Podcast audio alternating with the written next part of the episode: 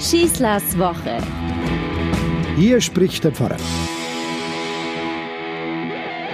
Herr Pfarrer, geht es jetzt oder geht es nicht? Was sollen wir denn jetzt machen? Jetzt haben wir unsere Taufe da äh, festgelegt. Und was machen wir mit der Erstkommunion? Ab diesem Sonntag sollten eigentlich die Erstkommunione beginnen. Aber wir haben ja, wir haben ja nicht einmal die Möglichkeit, den Gottesdienst zu feiern. Wir warten alle darauf, äh, was die Diözesen uns sagen, in welcher Form wir miteinander feiern können. Und vom Heiraten gar nicht die Rede.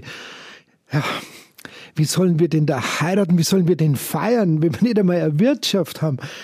Also das darf man nicht übersehen, mit welchen Problemen hier ganz einfache Leute jetzt äh, konfrontiert sind mit dieser Corona-Krise. Absagen, verschieben, warten, wenn verschieben, wie lang verschieben. Da sind unglaubliche Unsicherheiten da.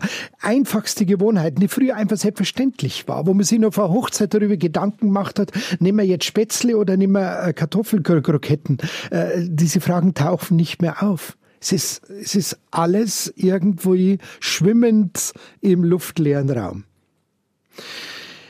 Ja, das ist schwierig und auch wir können da keine Antworten geben. Wir sagen, sobald wir etwas wissen, sobald wir wissen, ob wir Gottesdienst feiern können und wie wir das tun können, äh, reden wir das mit euch durch. Es gibt bei uns keine feste zeitliche Terminierung. Wir sagen den Braupaaren, ähm, geht auf Nummer sicher, verschiebt es auf nächstes Jahr. Ihr wollt ein ganzes Leben miteinander leben, dann könnt ihr es ein Jahr, ein Jahr verschieben. Ist auch nicht so schlimm, der liebe Gott ist nicht so traurig, wenn es noch einmal ein Jahr ohne Trauschein miteinander lebt. Wir sagen den Eltern bei der Taufe, wie soll das funktionieren, wenn man die Kinder nicht berühren darf? Warten wir noch ein bisschen. Die Eltern möchten ihre Angehörigen mit dabei haben. Die Oma und Opa soll dabei sein. Wie soll das gehen, wenn es die Enkelkinder nicht sehen dürfen? Ja, technisch kriegen wir das hin, organisatorisch schaffen wir das schon und trotzdem, es bleibt da etwas zurück. Ich möchte, dass das Positive zurückbleibt. Und da habe ich ein ganz tolles Beispiel in diesen Tagen erfahren von einem jungen Paar, das jetzt eigentlich heiraten will. Und er ist infiziert worden und er lebt mit seiner Verlobten in einer Wohnung und ist dann in sein eigenes Zimmer in Quarantäne gegangen. Vier Wochen lang, bis er genesen war. Er hat über WhatsApp und äh, über E-Mail seine Lebenspartnerin in derselben Wohnung verständigt, wenn er aufs Klo ging, wenn er zum Duschen ging hat danach Klo und Bad desinfiziert, ist wieder zurück. Sie hat ihm das Essen vor der Tür hingestellt. Und so haben sie gelebt, vier Wochen lang in einer Wohnung, ohne Balkon, Tür an Tür, ohne sich sehen zu können. Ganz konsequent, damit ja keiner den anderen infiziert. Es war ein Horror, hat er gesagt. Aber er konnte diese Leidenszeit nur überstehen, weil er wusste, da draus ist seine Partnerin, die hundertprozentig zu ihm steht. Und als er dann genesen war, war die erste Frage, wie machen wir es mit der Hochzeit? Verschieben wir sie. Wir können ihn ja nicht feiern. Und dann hat er zu ihr gesagt, und wie wir heiraten werden. Denn wenn es eine Zeit gab, um sinnvoll in dieser Welt ein Zeichen zu setzen, wozu wir das tun, dann jetzt. Du bist mir in diesen Wochen mein Lebensretter geworden und diesen Lebensretter, den gebe ich nicht mehr her. Der wird jetzt verpflichtet und zwar ein Leben lang da habe ich mir gedacht, könnte nicht all diese Schwierigkeiten, die wir jetzt haben, dieses Umorganisieren, dieses nicht planen können, dieses sich nicht festlegen können, kann da nicht auch wieder etwas Positives für uns rausbrechen?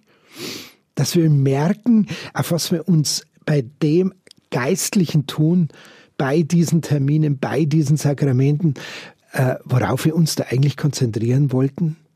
Eine neue Chance für das Wesentliche. Zum Beispiel in der Erstkommunion. Was habe ich in diesen drei Jahrzehnten als Priester, wo ich jetzt das mache, schon an Diskussionen erlebt? Gell? Sollen die Kinder Kleider tragen oder sollen sie in Kutten kommen? Wer schmückt äh, die Bänke? In welcher Reihenfolge gehen die Kinder rein? Welche Kinder lesen was vor im Gottesdienst, damit ja kein Kind benachteiligt wird? Und, und, und, und. Spielt alles keine Rolle mehr. Ich bin fest davon überzeugt, wenn wir dann wieder mit den Erstkommunionen anfangen dürfen, eine kleine Schar von Kindern, wir handhaben es immer nur im kleinen Kreis, wie bewusst alle Beteiligten diesen Moment erleben dürfen, weil wir befreit sind von allem, was wir früher meinten, gehört unbedingt dazu und was jetzt nicht mehr notwendig ist, weil die Erstkommunion kein Staatsakt ist, ein Quasi-Staatsakt, sondern wirklich das, was sie sein will das, was jedes Mal ausdrückt, die intimste Begegnung eines Kindes mit Jesus. Weil die Erstkommunion nicht von der Äußerlichkeit lebt, sondern von der tiefen Empathie, die in uns drin ist, dass wir Gast bei einem Mahl sein dürfen. Weil alles ein Darf sein darf und kein Muss sein muss. Und genauso mit der Firmung. Das sind natürlich größere Organisationen, es sind viele äh, Firmlinge, es ist ein Bischof, der dann kommt. Da braucht man natürlich einen sicheren Termin. Natürlich müssen äh, Firmungen verschoben werden. Aber bisher haben wir immer darunter gelitten, dass für viele diese Firmung wie so eine feierliche Abschiedsveranstaltung aus der Kirche ist. Noch einmal ein großer Auftritt und dann sieht uns die Kirche nicht mehr wieder. Dabei will sie doch nichts anderes sein wie ein sichtbares Zeichen für echte Verantwortungsübernahme in der Gesellschaft und in der Kirche. Und wenn wir etwas in dieser Corona-Zeitung gelernt haben, ist doch diese Notwendigkeit, Verantwortung zu übernehmen. Da ist eine ganz große Chance auch der Vermittlung des Glaubens für diese jungen Menschen in dieser Firmung. Und die Trauungen, ich werde meinen Braupaaren immer von diesem Braupaar erzählen, von diesem jungen Mann, der gesagt hat, wenn es eine Zeit gibt zu heiraten, dann jetzt. Alles andere drumherum, das können wir auch ohne kirchliche Feier machen, unsere Leute zum Essen einladen, ein Fest feiern, wenn es wieder soweit ist. Aber dir zu sagen, was du mir bedeutest und nichts anderes will die Trauung tun, das muss ich jetzt tun. Im kleinsten Kreis und mit den Menschen, die unser Schicksal wirklich teilen können. Alles geht. Wir können alles verschieben, alles neu machen, aber eben nur anders. Ja, es ist traurig, dass es nicht mehr so automatisch geht wie vorher. Wäre bequemer, wäre leichter für alle.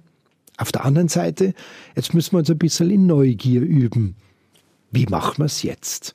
Und dafür sind wir doch der Homo sapiens, dafür sind wir doch die schlauen Menschen, dafür sind wir doch die Krone der Schöpfung, dass uns immer wieder was Neues einfällt. Also, es gibt überhaupt keinen Grund zu resignieren, es gibt keinen Grund zu jammern, es gibt einen Grund zu planen, anders zu planen und vor allem hoffnungsvoll in die Zukunft zu sehen. Und das möchte ich mit euch tun und so wünsche ich eine gute Woche, euer Pfarrer Schießler. Schießlers Woche ist ein Podcast vom katholischen Medienhaus St. Michaelsbund, zu hören auch im Münchner Kirchenradio.